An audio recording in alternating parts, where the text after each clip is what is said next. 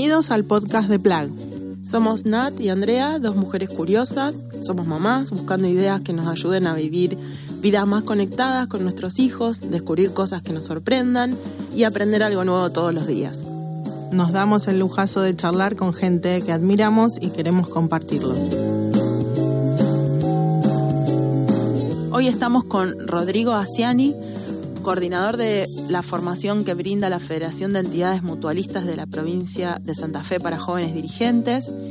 Rodrigo es docente de nivel primario y terciario, encargado de un taller de ajedrez y filosofía en la unidad penitenciaria 6 de Rosario. Es también staff permanente de los programas de resultados extraordinarios de identidad, coaching y consulting, orador, conferencista y panelista en eventos que ponderan la disrupción, la creatividad, el desarrollo personal y colectivo. Aparte de esto, es multipremiado por varias de sus labores y hoy queremos charlar con él de su rol docente y de la educación.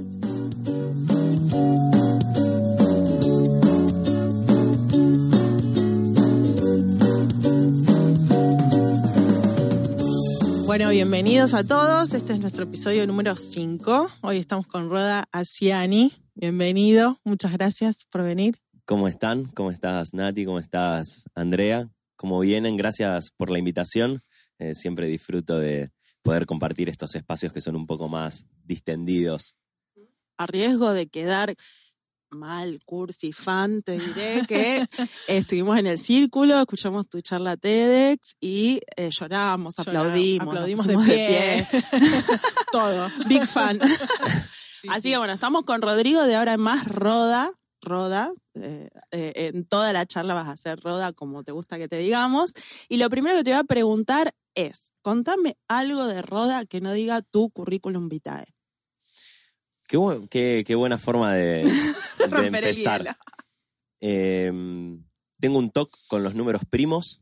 Eh, tengo que poner todos los volúmenes y números en números primos. Ajá. Eh, ese es uno. Y después que soy muy fan de, leer, de escuchar podcast. Eh, pienso que, que, si un día no, no avancé un poquito con un libro o, o no, es, o no escuché en algún recorrido o en alguna caminata algo, información de, información en sentido de algo que alguien comparte, eh, siento que, me estoy olvidando de hacer algo. Espectacular, aprender. Aprender, aprender en, el sentido amplio de, la palabra. Bueno, arrancamos con preguntas.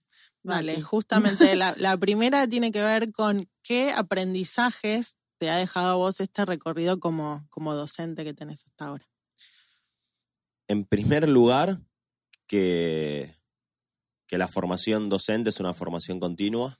Eso me parece que, es fundamental. Eh, saber que con egresarse o con terminar una formación que puede durar tres o cuatro o cinco años, no tenés eh, ni por asomo todas las herramientas que necesitamos eh, quienes ejercemos la profesión para poder en el día a día ir eh, resolviendo las situaciones que se nos van presentando, que siempre van variando y tienen eh, en mayor o menor complejidad, eh, sí una distinción, una diferencia en lo que son. día a día nos encontramos con nuevos problemas que necesitan que desarrollemos nuevas herramientas para poder solucionarlos. Eso en, primer lugar respecto de, la formación. Y, y en segundo lugar, em, la capacidad de, asombro, poder correrse del lugar de, docente quizás más tradicional y poder escuchar y ver.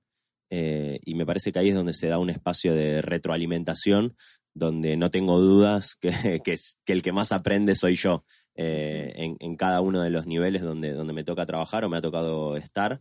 Eh, he pasado por todos en estos años y, y, siempre me doy cuenta que cuando me logro correr de, de un lugar quizás central en lo que es el, aula. Eh, termino llevándome muchísimos aprendizajes y, siempre una lección a casa. Ah, estamos hablando de la profesión y a mí ya se me ocurrió una pregunta por ese lado, ¿no? Dijiste capacidad de asombro, dijiste actualización. Eh, ¿Qué pensás acerca de el involucramiento, si querés, con, los alumnos en el aula. Hay como distintas corrientes. Eh, y bueno, en tu charla eh, hablas de una docente que influyó muy positivamente tu vida. Vamos a compartir después la charla para que los que no lo vieron. Eh, ¿Cómo pensás ese nivel de involucramiento, de poder influenciar en cierta manera eh, al alumno? Hay gente que dice, no, el docente tiene que ser solo un observador, un facilitador, y hay otros que dicen, no, es necesario el apego, amor, llama ponerle el nombre que quieres en la relación docente-alumno. Primero, lo que, lo que me gustaría distinguir es que para mí es una falacia que el docente puede llegar a, a no influir. Eh, que hay una forma de ejercer la docencia donde simplemente transmitís información. Es más, ya esa forma tiene un posicionamiento político. Y cuando digo político, no digo político partidario, sino que político desde una forma de ver el mundo. La forma en que propones que que se sienten eh, los alumnos en el aula, la forma eh, en la que llevas adelante una clase, el tono de voz con el que hablas, las competencias en las que haces hincapié, que crees que, eh, que juzgás, que son las más importantes para que se lleven. Todo eso tiene un posicionamiento, una forma de ver el mundo que a su vez influye en la forma de ver el mundo. Ahí, vuelvo a lo mismo, es, en biología es como acoplamiento estructural, se llama, es nos vamos retroalimentando de esto que va pasando en el medio y de esta relación que generamos. Entonces, me parece que si, si damos por sentado esto y si podemos consensuar que siempre estamos influyendo, ¿cómo no lo vamos a hacer positivamente? Es decir, en el momento en el que ya sabes que sí o sí estás influyendo, me parece que hasta es redundante elegir la forma positiva. Eh, y para mí em, el apego hay que, hay que sacarlo de lo que es eh, lo literal, del pegote, del abrazo, del mimo, y hay que, me parece que lo tenemos que vincular más con lo que es el mundo de intereses, estar eh, interesado en el mundo de intereses eh, de los alumnos y, y, proponer desde ese lugar, porque si no estamos dando respuestas a preguntas que no se hicieron y estamos llevándolos a un plano de acción donde ellos quizás no, quieren, estar. Exactamente. en, ese sentido también esto te iba a preguntar, ¿cómo hacemos justamente para involucrarlos, interesarlos en, temas que por ahí hoy, con tanto estímulo que tienen, con la play, las cosas que, que, están como absorbidos, para, no sé, interesarlos en una clase de ajedrez o interesarlos en una clase de matemáticas? ¿Cómo, cómo los involucramos? Y ahí es donde me parece que, que la formación es continua y desde todas las áreas. El año pasado me pasó de, con esto justo del ajedrez. Estamos proponiendo un juego que tiene 2.500 años de historia contra un celular que salió ahora y que tiene infinitas aplicaciones y juegos. Entonces, desde ese lugar, eh, como te decía el año pasado, le pregunté a qué jugaban con el celu, porque los veía como muy esperando que llegue el recreo para, para poder prenderlos y los dejaban, o hablando sobre yo me daba cuenta que era un juego, no sabía cuál. Y bueno, eh, cuando me dijeron cuál, en su momento era el Clash Royale y después fue el Brawl Stars, y me los bajé los dos y empecé a jugar. Entonces, cuando llegaba a la clase, trataba de buscar qué analogías había entre el ajedrez y ese juego, que ambos eran juegos de estrategia en algún punto, el Clash Royale tenés los dos reyes, tenés de todo para tenés, tenés que tirarle la torre, tenés que usar bien tus piezas, tenés que hacer que trabajen en conjunto, tenés que tener un pensamiento crítico, anticipar movimientos, y bueno, ya siento que estoy hablando de ajedrez más que de Clash Royale. Ahora, poder sacar de ese plano implica que yo me comprometa a ver en qué están interesados y, operar desde ahí, desde su mundo de intereses. Entonces, eh, nada, me, puse a jugar un rato. Creo que en un punto de lo que hablas es de, de un lenguaje compartido pero por ahí hay cosas, como decía Natalia, la otra vez escuchaba una charla de Mariano, no me va a salir el apellido, un neurocientífico de estos de Canal Encuentro, etcétera, y decía que hay ciertos contenidos que tienen que estar y a lo mejor no son los más simpáticos, pero que hay que, hay que darlos. Sos docente de matemática, así que a veces la matemática es como que queda ahí como un monstruo, eh, pero decís, bueno, estos contenidos, este cuerpo de contenidos hay que darlo. Eh, ¿Cómo hacemos para hablar ese, ese lenguaje compartido que nos acerque, ¿no? Eh, con, esas materias a lo mejor más, más duras. Eh, ahí va la pregunta. Sí, la, escucho y, trato de, siempre me van a escuchar más filosófico, pero porque es, porque es mi gusto. Eh, lo, que, lo que yo me pregunto es, cuál es el objetivo del tránsito de una alumna o un alumno eh, por, por, su escolaridad, con su trayectoria escolar que se debería llevar eh, cuando termine la secundaria. Yo creo que son competencias que le permitan eh, operar en una sociedad que cada vez es más compleja y que va a necesitar de, de ese individuo prácticas que se vayan reconfigurando con el paso del tiempo.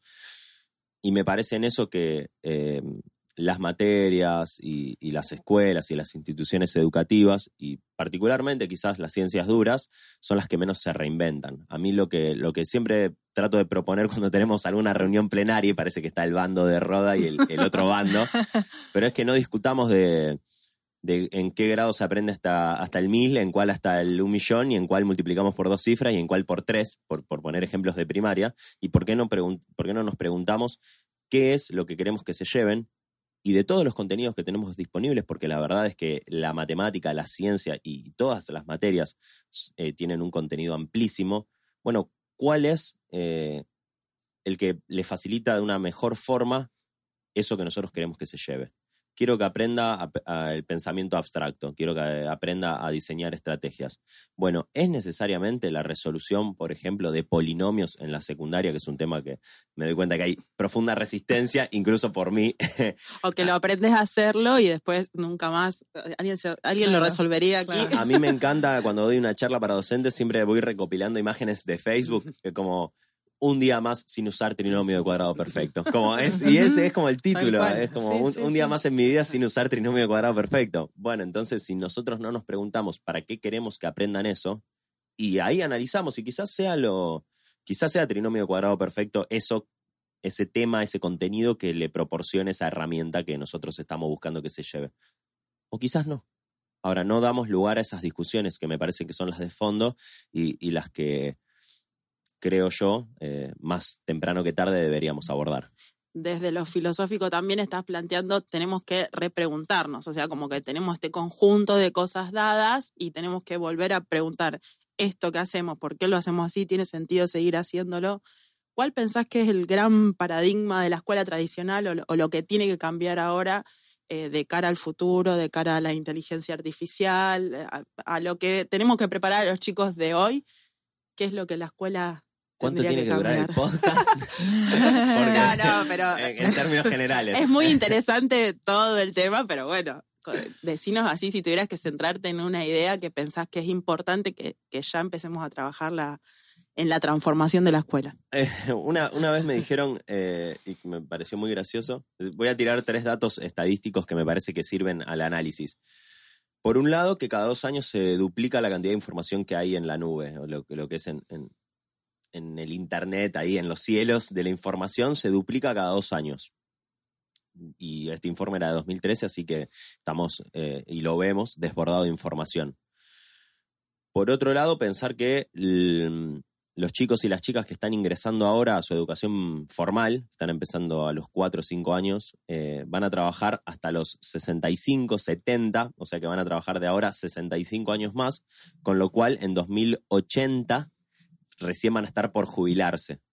Entonces, me parece que a veces nos olvidamos ese norte, nos olvidamos de pensar que estamos formando personas que van a tener que ejercer eh, y ser ciudadanos activos eh, en la sociedad y vivir en una sociedad de 2060, 2070, donde ya estamos viendo en 2020 que hay un colapso entre lo que es eh, la inteligencia artificial, la labor humana, eh, ese como segundo dato estadístico. Y el tercero que quizás es un poco más gracioso, pero nunca olvidarnos que nosotros estamos formando a esas personas que van a votar al presidente que nos va a pagar la jubilación. Ah, Así que importante. hay que tener cuidado, es importante nuestro trabajo. Para empezar, que hablemos del medio ambiente y el cuidado, porque nos quedamos sin planeta, no sé si llegamos al 2080. es, interesante. y, y cómo son nuestras prácticas. Entonces, ya hace, me acuerdo cuando, cuando yo estaba en la secundaria me gustaba discutir eh, eh, con mis docentes, siempre fui así medio quisquilloso, pero ya en ese momento yo sentía que tener la información no era valioso, que, mm, aprender no tenía que ver con, con, con, el con aprender eh, las tablas de memorias, con acumular información, sino con tenerla a disposición y poder Saber qué hacer con eso. Eso es lo que yo pensaba hace 10 años, 15 años. Em, y no sé si estaba errado o no, era como yo lo sentía en ese momento, y ahora me parece que eso dio una vuelta de rosca más, y hoy creo que ya no es eh, obviamente, acumular la información, tampoco es saber administrarla, sino lo que nosotros tenemos que empezar a aprender es a aprender, justamente. Vivimos en un mundo que cambia constantemente. Em, todas, todos eh, dicen que el 75-80% de, de las personas que se están educando ahora van a trabajar de trabajos que no existen. Entonces, desde ese lugar me parece que favorecer una capacidad de adaptación, de mejora continua, de, aprendizaje constante es eh, el objetivo que nos deberíamos poner los educadores. Eh, preparar a las personas para constantemente resolver situaciones problemáticas, enfrentarse a nuevos desafíos, administrar eh, esa información que tienen y esos saberes que tienen de una forma efectiva, eh, eficiente, aprovechando eh, su tiempo, su energía y dejar de lado los que son las tareas prácticas. Nosotros antes dábamos 200 millones de cuentas cuando enseñábamos las tablas o las repetíamos porque los trabajos que estilaban en ese momento tenían que ver con la industria y con la repetición. Hoy todos esos trabajos o los hacen máquinas o los, o las, los están para hacer máquinas. Entonces, ya no necesitamos que personas eh, ocupen esos espacios, sino que necesitamos que ocupen otros. Bueno, para esos hay que prepararlos. Claro. ¿Qué tanto eh, espacio hay para esto en, dentro del sistema como hoy funciona, ¿no? Porque bueno, hay un, discurso muy bonito que yo escucho en muchos colegios y es esto de respetar el tiempo de cada chico o de empezar a pensar distintas maneras de, enseñar, como esto que estás diciendo, pero bueno, dentro de un sistema que no sé hasta dónde lo, permite, ¿no? y qué flexibilidad hay para que cada docente pueda digamos, dar eso lo mejor posible si realmente es lo que, es lo que quiere, el impacto que quiere lograr. Creo que hay, hay dos cuestiones eh, respecto de la pregunta. Una es, no sé si leyeron el libro Crónica de una muerte anunciada, eh, y mm, lo que, lo que pasa en ese libro es que todos sabían, era como una verdad a voces, que iban a matar en, a Santiago Nazar, eh, y, pero bueno, nadie se metía, digamos, en las situaciones más terminadas.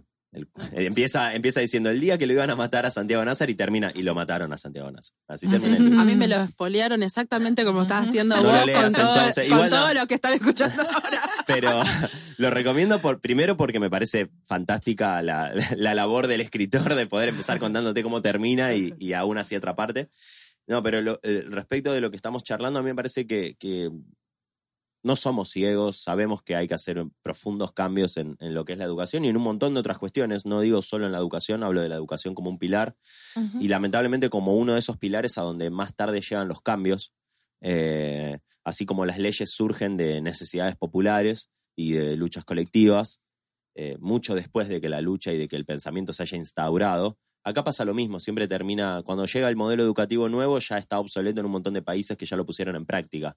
Eh, y aparte mm, terminamos copiando y no adaptando cuestiones que funcionaron en otras coyunturas. A nuestra eh, idiosincrasia, cultura.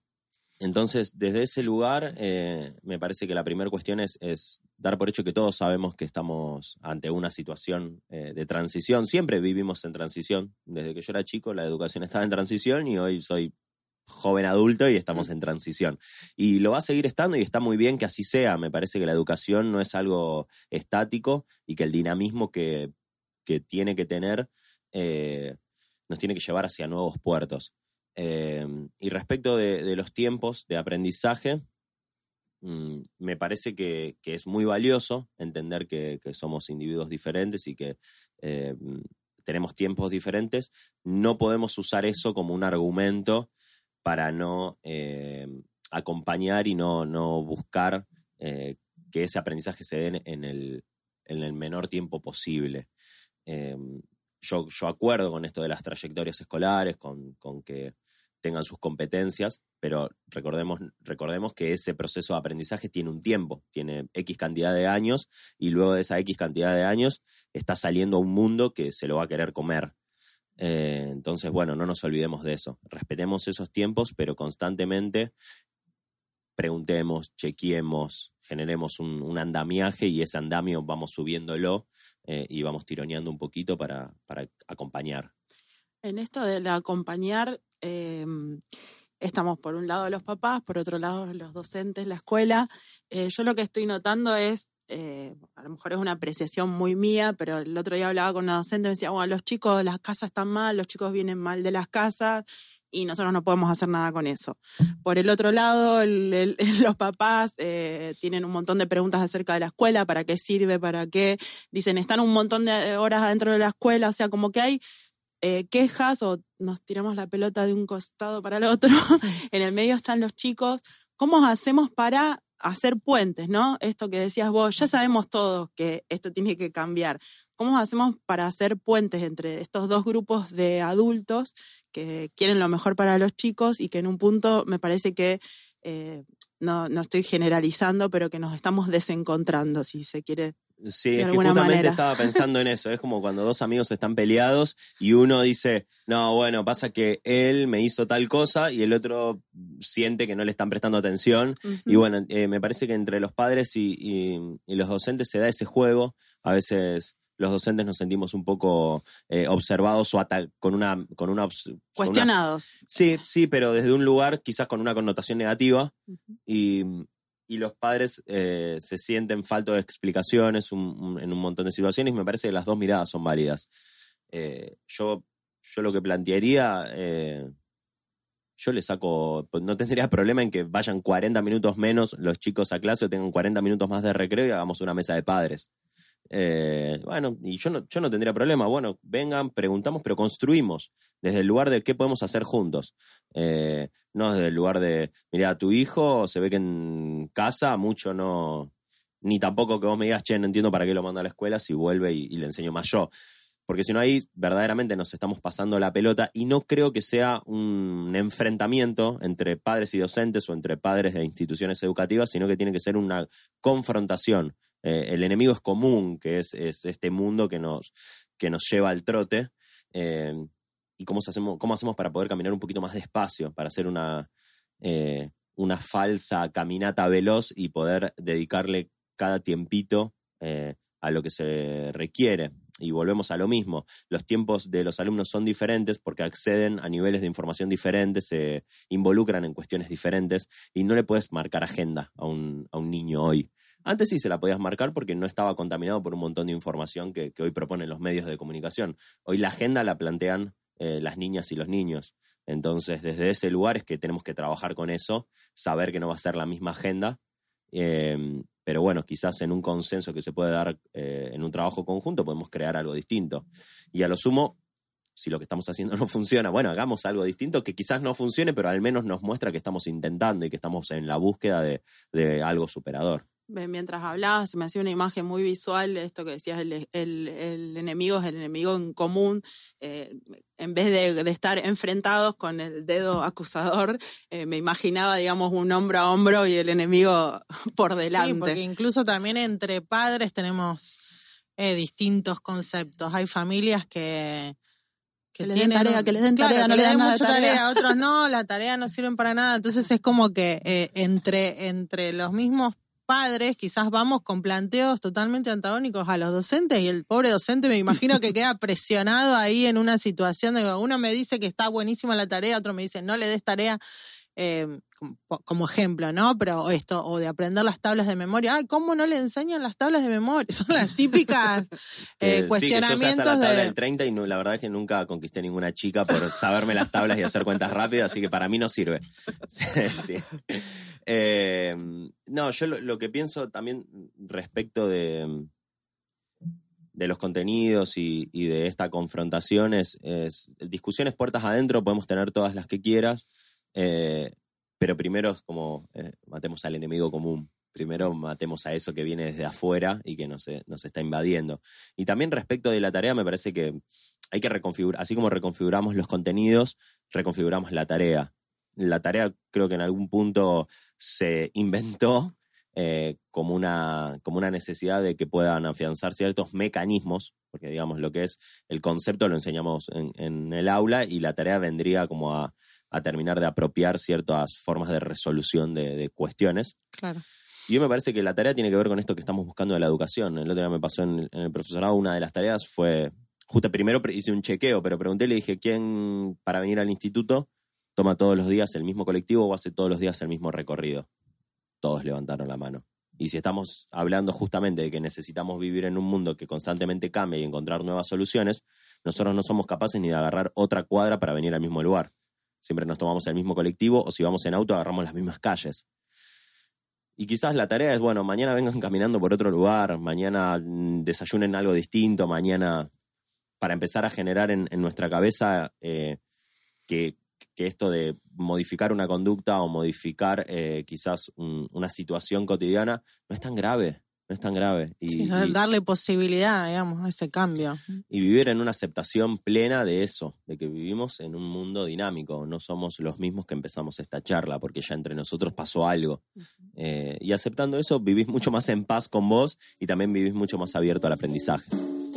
Vamos a dividir este episodio en dos partes y en la próxima parte vamos a seguir hablando con Rodrigo de el ajedrez y todo el aprendizaje que podemos obtener de él. Nos encontrás en redes como Somos Plug, en Instagram, Facebook, Spotify y YouTube. Estemos conectados.